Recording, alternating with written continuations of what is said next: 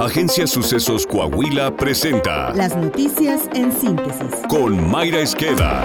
Esto es lo más relevante para empezar. Informes de la Secretaría de la Defensa Nacional reconocen el riesgo latente para civiles y autoridades de los tres niveles de gobierno por el aumento de artefactos explosivos improvisados utilizados por cárteles y organizaciones criminales en diferentes estados del país. De acuerdo con los distintos informes, incluidos en la base de correos obtenida por los Guacamaya, se tiene registro de 288 ataques durante el actual gobierno federal, lo que equivale a un aumento del 223% si se compara el lapso del 1 de diciembre de 2018 al 28 de febrero de 2022, con las mediciones registradas de 2012 a 2018 en la materia. Como usted recordará, la semana pasada se localizó un coche bomba en Jalisco. Días antes, un elemento de la Guardia Nacional murió tras la explosión de otro coche bomba en Celaya, Guanajuato. Además, se han localizado drones con la capacidad de lanzar explosivos. En menos de dos años de gobierno, Alfredo Ramírez Bedoya acumula más de 5.000 personas desaparecidas, lo que equivale a 269 personas en esta condición mensualmente. Además, el último informe de causa en común señala a Michoacán que ocupa el quinto lugar de los 32 estados del país, que concentran el mayor número de policías asesinados por el crimen organizado que ha dejado un saldo preliminar hasta el momento de 6.968 homicidios. Según difundió Excelsior, la reducción del gobierno morenista de Michoacán a los fondos destinados a la capacitación, equipamiento y mejora de los salarios de corporaciones policíacas locales se refleja en el mal rendimiento e ineficiencia de las y los uniformados que los lleva a coludirse con el crimen organizado. Luego de que hace más de una semana que fueron levantados por sicarios en una fiesta familiar, fueron arrojados en una calle de Ciudad Obregón, Sonora, los restos sin vida de tres hermanos quienes eran agentes de la Policía Municipal en Cajeme. Sus cuerpos estaban embolsados y presentaban signos de violencia. Con ellos suman seis agentes de la Secretaría de Seguridad Pública de Cajeme asesinados. Además que debido a la violencia y pésimas condiciones laborales, más de 30 oficiales han renunciado a esta corporación. La oficina en México del Alto Comisionado de las Naciones Unidas para los Derechos Humanos condenó la desaparición y el asesinato del periodista Luis Martín Sánchez Iñiguez en las inmediaciones de Tepic, Nayarit. Además de este crimen, otros dos colaboradores de medios locales fueron desaparecidos en la misma zona entre el 3 y el 7 de julio. Uno de ellos fue localizado con vida. El periodista Luis Martín Sánchez era corresponsal de la jornada y colaboraba también con el medio local. La ONU-DH señaló que la Fiscalía de Nayarit considere que la principal línea de investigación es la relacionada con la labor periodística de las víctimas. ています。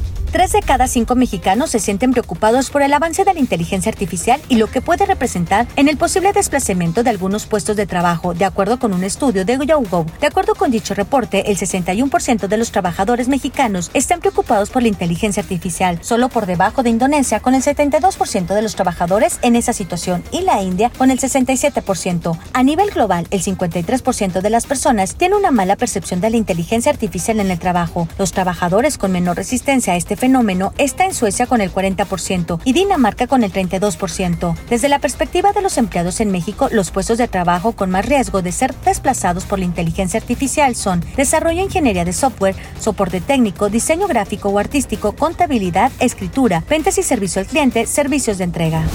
El Frente Amplio por México, integrado por ciudadanos especialistas electorales y dirigentes del PAN, PRI y PRD, recibió el registro de 33 ciudadanos que buscan la nominación presidencial de oposición. De acuerdo con la convocatoria, será este lunes cuando se notificará a las y los aspirantes que cumplieron los requisitos. A partir del miércoles comenzará el periodo para reunir la firma de al menos 150 mil simpatizantes de 17 entidades. Entre los aspirantes por el PAN está la senadora Xochil Gálvez y el diputado federal Santiago Krill y el exgobernador de Tamaulipas, Francisco Javier García Cabeza de Vaca. El PRI destacan Enrique de la Madrid y la senadora Beatriz Paredes. Por el PRD, Miguel Ángel Mancera. Esta es la opinión de Jesús Alvarado. Hablemos de datos. Bajo el reporte de la Asociación Mexicana de Instituciones de Seguros, en el periodo de mayo de 2022 a abril de 2023, Coahuila es la segunda entidad federativa del país donde bajó en porcentaje el robo de vehículos y al mismo tiempo subió el porcentaje en recuperación de ellos. Esto nos habla del trabajo en materia de seguridad de la entidad y no solo en el discurso del que se habla de paz y tranquilidad. Estado de México, Puebla, Guanajuato, Jalisco y San Luis Potosí son los estados con mayor incidencia. Los datos siempre serán importantes porque son los que nos marcan la realidad. El Marca Coahuila como la segunda entidad más segura del país y es basado en la opinión de la ciudadanía. La estadística de la AMIS es el reflejo de una realidad que coincide con un indicador de opinión. No por nada el gobernador Miguel Ángel Riquelme fue invitado al Colegio de la Defensa Nacional a presentar el modelo Coahuila, un modelo probado en números, en estadística y una realidad enmarcada también por la opinión de la ciudadanía.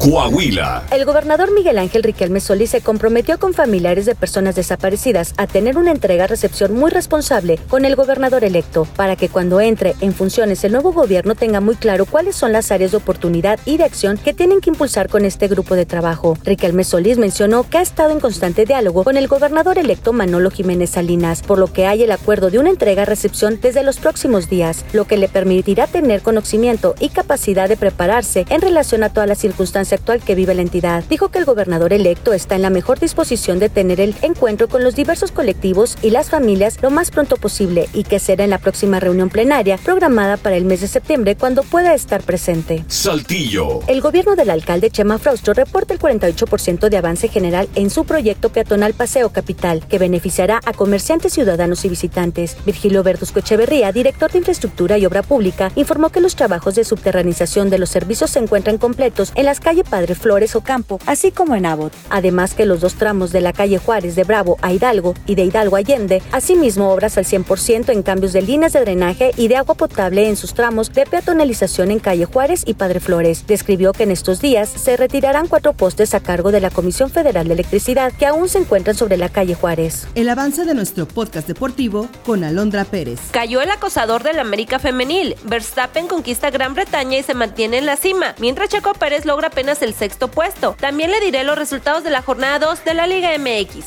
Está usted bien informado. Somos Sucesos Coahuila.